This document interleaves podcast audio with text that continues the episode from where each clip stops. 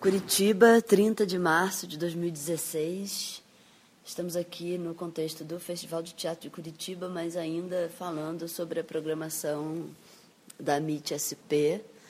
A gente hoje vai conversar sobre algumas peças sobre as quais a gente não teve oportunidade de falar nos outros podcasts. É, participam integrantes da Documenta. Eu sou Daniele Ávila Small, editora da revista Questão de Crítica. Eu sou Daniel Toledo, editor do Horizonte da Cena. Eu sou Luciana Romagnoli, editora do Horizonte da Cena.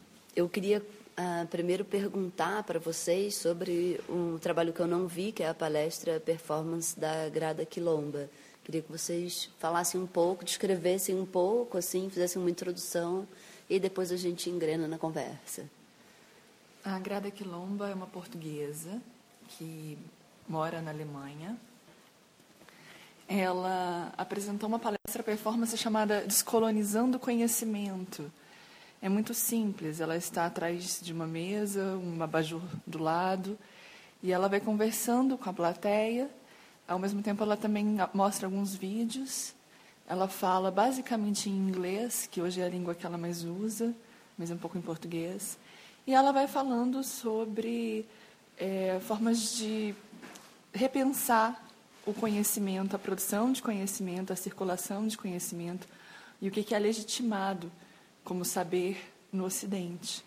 Ela, então, vai compartilhar algumas, alguns deslocamentos da ideia do que é saber, né? ou de quem tem direito, quem tem acesso a ser legitimado como alguém que produz conhecimento.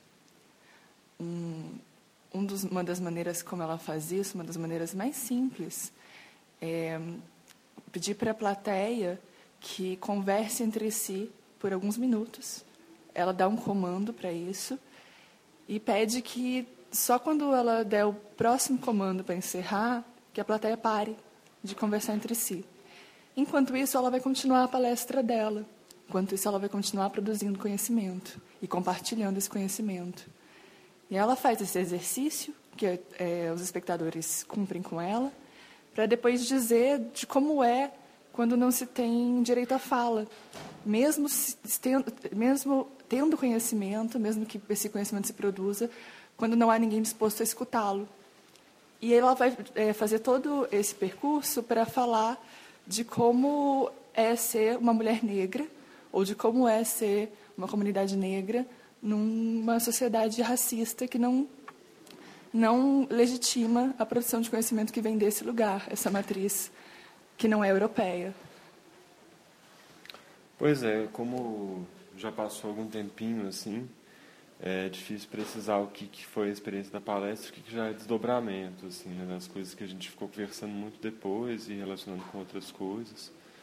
E aí eu acho que, né, até puxando um pouquinho disso que a Lu falou, essa, esse lugar da fala, da importância que esse lugar da fala tem na cultura negra, né? Isso que eu acho que é uma coisa importante de, de trazer, assim, que é uma tradição oral e que é rompida, né? Assim, com, com a diáspora, da escravidão. Então, isso se perde. Então, é, acho que por isso é interessante, assim, essa, esse, essa insistência dela na importância de poder falar e poder ser escutado, porque é assim que agora tem que se produzir uma outra história, recuperar a história que se perdeu, né? Assim, acho que é um exercício.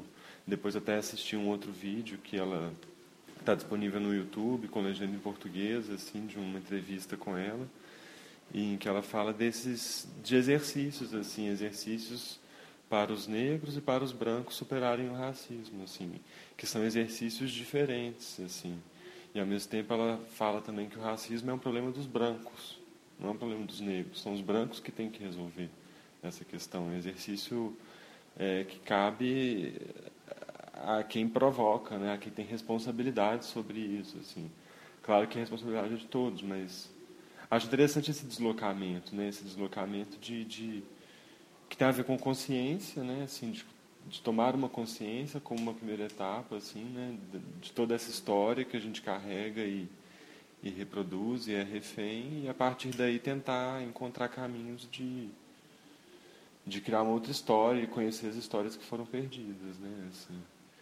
E, e nisso essa ideia de voz e de quem pode produzir história é, é muito importante. Né? Assim,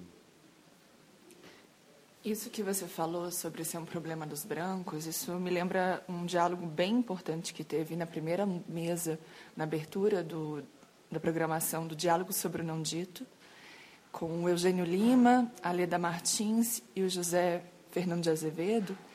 E eles falaram de como o racismo é um problema estrutural da sociedade ocidental. Portanto, ele não é um problema dos negros, ele é um problema de todo mundo que vive na sociedade ocidental. Ele é uma das, uma das sustentações do sistema capitalista. E eu acho que isso foi um momento bem importante, é, juntando esses eventos juntando também é, a apresentação do Faustão Liniecola na carga, a MIT trouxe, é, de uma maneira muito concreta, uma possibilidade de repensar o lugar da discussão sobre o racismo é, aqui, no, né, aqui no Brasil, porque estamos aqui, mas de rever é, quais possibilidades e por, e por, que falar disso? Ah, acho que uma das coisas mais é, incríveis da performance da Grada, que é muito delicada, ela fala com o espectador é, de uma maneira muito próxima, muito gentil, mas muito contundente. Mas uma das coisas mais incríveis é poder ver é, um outro lado. O que seria, talvez, você não ter essa matriz tão forte eurocêntrica? É, quando fala isso, ela tem alguns Acho que tem duas passagens interessantes do trabalho dela que, me, que eu gostaria de compartilhar. Uma é quando ela fala que se você perguntar para uma mulher negra quem ela é, ela responde: Eu sou uma mulher negra. Se você perguntar para uma mulher branca quem ela é, ela responde: Eu sou uma mulher.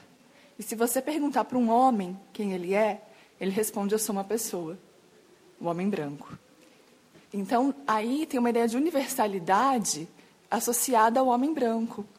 E ela vai desmontar isso é, questionando por que, que o que o homem branco diz é universal e o que ela diz é parcial, é pessoal. É, por que, que o que o homem diz é racional e o que ela diz é passional. Então, esses binômios todos que estão na base de, do pensamento ocidental são esses binômios que sustentam racismo, que sustentam machismo. E ela, compartilhando essa fala, vai fazendo a gente enxergar isso é muito forte, de ver outras possibilidades, de ver como poderia ser diferente. E aí, se me permite, eu já emendo. É, aí a gente teve uma discussão ótima no Goethe Institute, é, sobre, no Dia Crítico, sobre crítica de teatro. E havia lá um crítico de teatro alemão, me ajuda com o nome dele? Jürgen Berger, eu acho. Jürgen Berger. E aí uma das questões que foi colocada a ele, ele foi responder e ele disse a, a seguinte frase: Eu não sei o que você quer dizer com é, juízos de valor são, não são universais. Eu não sei o que você quer dizer com juízos de valor não são universais. É, ele é o, esse lugar do universal europeu, né? E é muito impressionante quando você vê é, esse lugar estabelecido não questionado, que é o contrário do que a Grada faz e que é o contrário do que Faustão faz. É, foi muito interessante ver esses contrastes ali na, na MIT, porque, na verdade, me pareceu completamente é, deslocado essa presença desse discurso do macho branco europeu autoritário e né, assim a gente né, perguntou como que a, a ação do Instituto Goethe na América Latina essa ação que eles estão pretendendo realizar de praticamente colonizar a América Latina com uma ideia de crítica da Idade da Pedra, e a gente perguntou para ele né, como não ser imperialista, e eu lembro assim que ele não ele, assim não conseguia considerar a possibilidade de que ele estava sendo imperialista, porque é tão intrinsecamente, tipo assim, está no sangue, né? E foi foi muito interessante ver esse esse contraste enorme ali na nesses dias que a gente né, viveu. Também foi um contraste enorme no domingo, no último dia da, da programação, a gente teve que atravessar muito a contragosto a Avenida Paulista no meio de uma manifestação repleta de discursos de ódio e mensagens, né, cartazes escritos assim, morte, né, Morte ao Lula e aos seus filhos foi um dos cartazes que eu que mais me chamou a atenção e a gente chegar no Itaú Cultural e assistir à carga do Faustão. É, foi um contraste muito grande, né? E eu acho que a gente está no momento de ver essas, esses, esses binômios óbvios que nos regem, né? Eles apareceram ali com uma força enorme. E uh, acho que foi e, e, ver essas coisas juntas é uma, uma é um assim é, é a urgência, né? A urgência que a gente tem de elaborar sobre isso de uma maneira que a gente consiga se comunicar com quem não vê, né?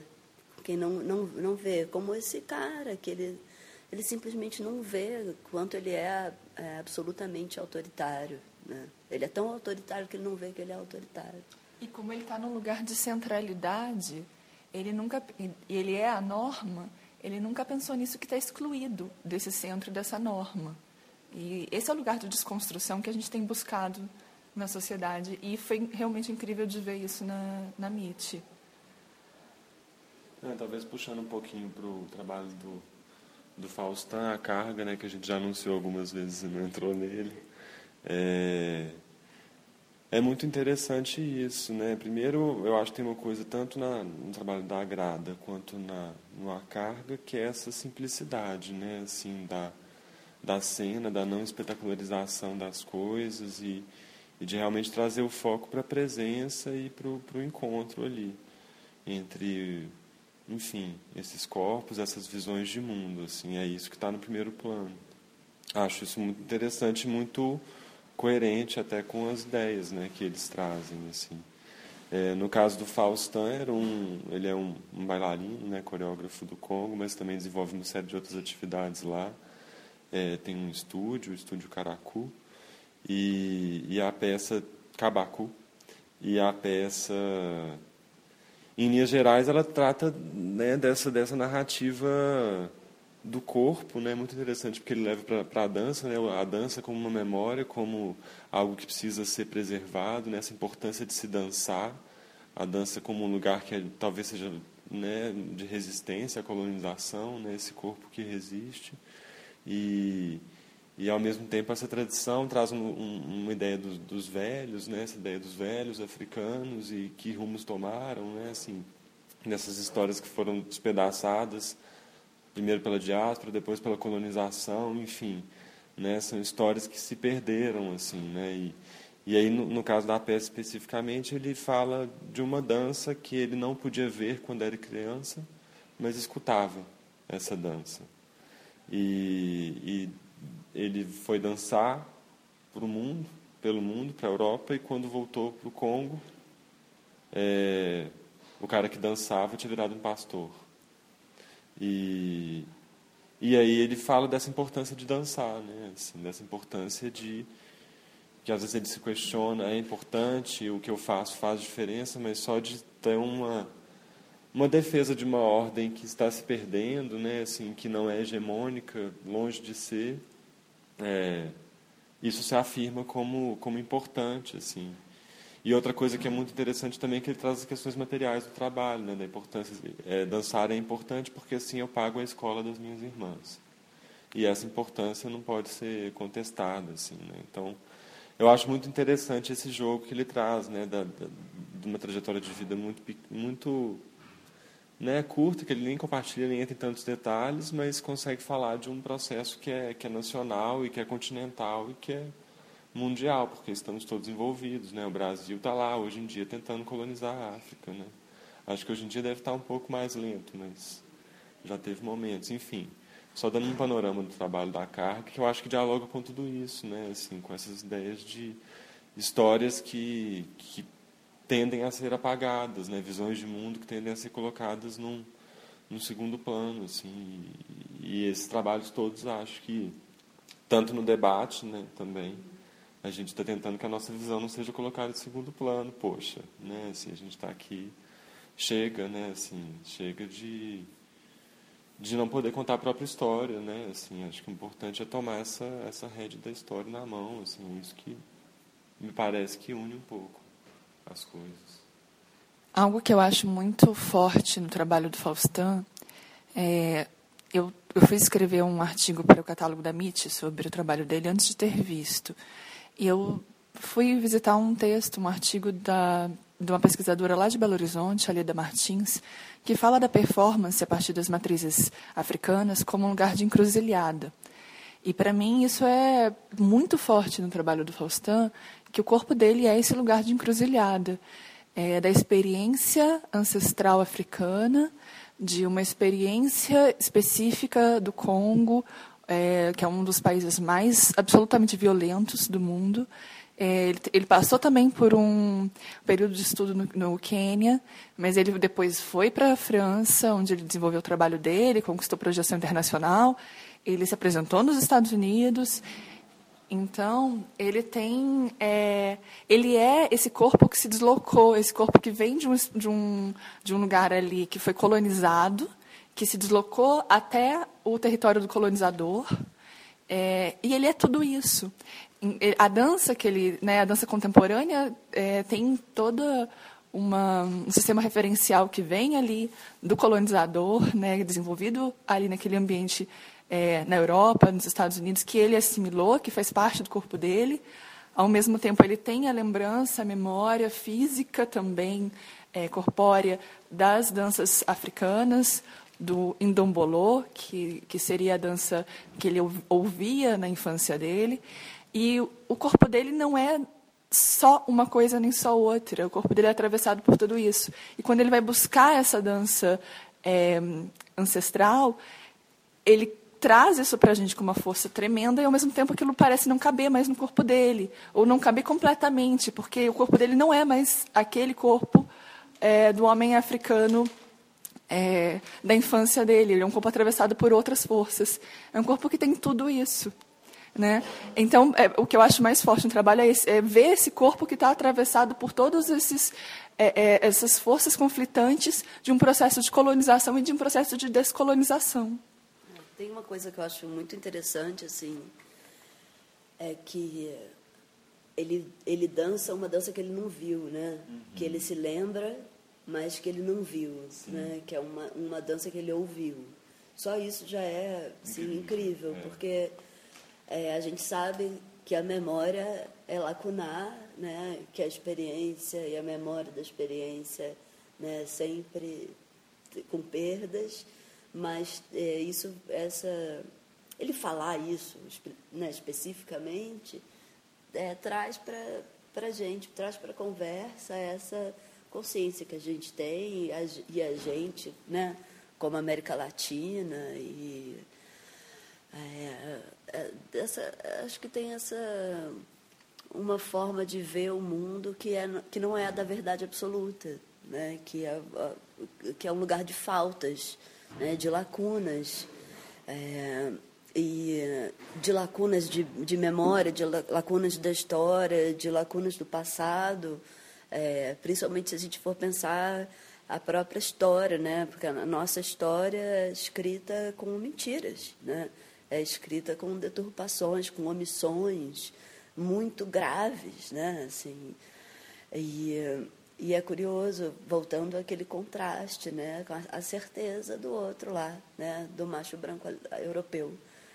É, é um lugar de certeza, tem, tem certeza com relação ao passado, tem certeza com relação à história, né? Ele tem, ele tem certeza, sim, o mundo está tá resolvido para ele. E se considera neutro, né? Ele é esse lugar universal se considera neutro, então a certeza dele é absoluta e serve para todos.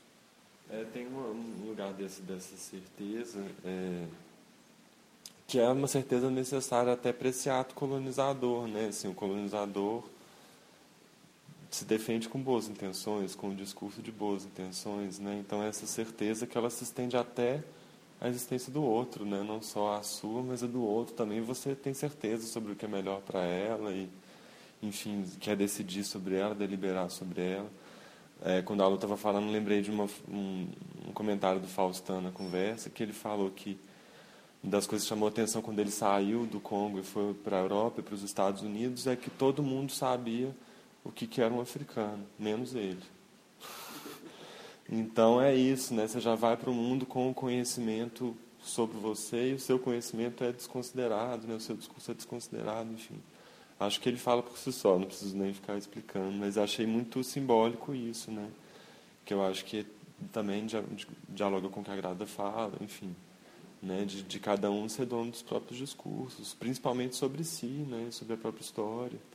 Outra coisa também que eu acho que é interessante é essa ideia do, do não vi a dança, mas ouvir, que também é um jeito de, de, de, estender essa ancestralidade, né? Às vezes a gente fica nessa ancestralidade que é muito do que eu vi, da minha família, e não. Acho que é interessante quando a gente consegue pensar essa ancestralidade para além disso, né? Que eu acho que é esse exercício que principalmente né, os, os descendentes de africanos estão fazendo hoje e, e entendendo com problemática, né? Com essa história da ancestralidade por lá, assim, tanto que isso se perdeu e precisa ser recuperado, assim, não que as nossas sejam super esclarecidas, né, assim, mas, enfim, pensar nessa ancestralidade, nesse pertencimento que é maior, né, não é só a sua ao visível, né, assim, é também o que a gente escuta, né, essa cultura que é comum. E tudo isso faz a gente repensar uma discussão muito frequente hoje no Brasil mesmo, de lugar de fala, não como algo que é, exclui que outras pessoas falem sobre os temas, mas que respeita um conhecimento, uma experiência que dá uma certa propriedade àquelas pessoas para falarem sobre si, né, de trazer esse discurso sobre si. Eu, eu lembro que eu li uma entrevista no Jornal Público de Portugal, onde o Faustin vai ser, é, na verdade, artista do ano de Lisboa, este ano de 2016. Ele está fazendo vários projetos lá. Um deles era com um artista de Portugal, é, um bailarino. Ele estava, o Faustão ia coreografar o trabalho.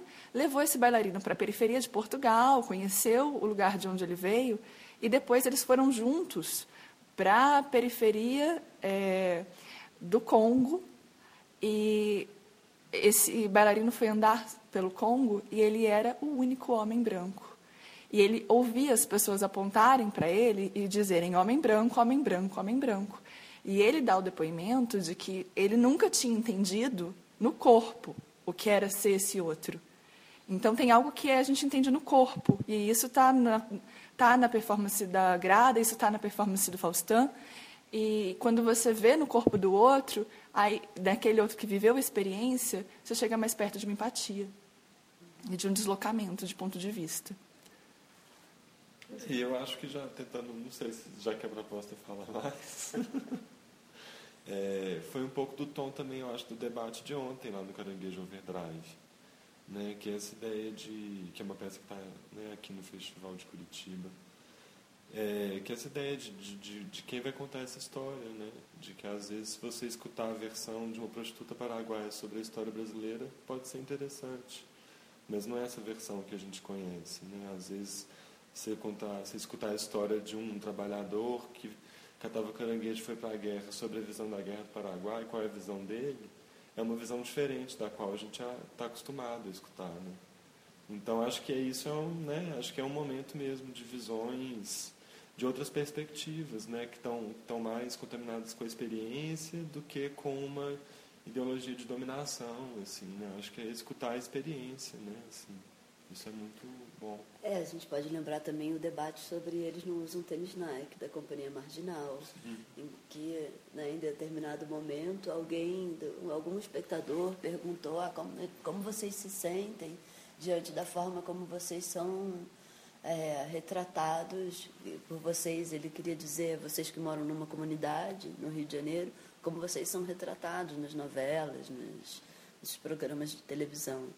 E, eu, né, e eles riram um pouco, né, porque tem esse humor, né, enfim, não tem, essa, não tem a carga né, de, do, do peso que a gente também viu nessas outras situações, né, e, e, e falaram o quanto é ridículo a forma como eles são representados, né, que até, assim, às vezes se tem representados como brancos, né, tem uma, um embranquecimento né, deles e o Wallace falando que ele não fala gritando, né? E toda vez que tem um personagem, né, que é de uma comunidade do Rio de Janeiro, o personagem fala gritando o tempo inteiro.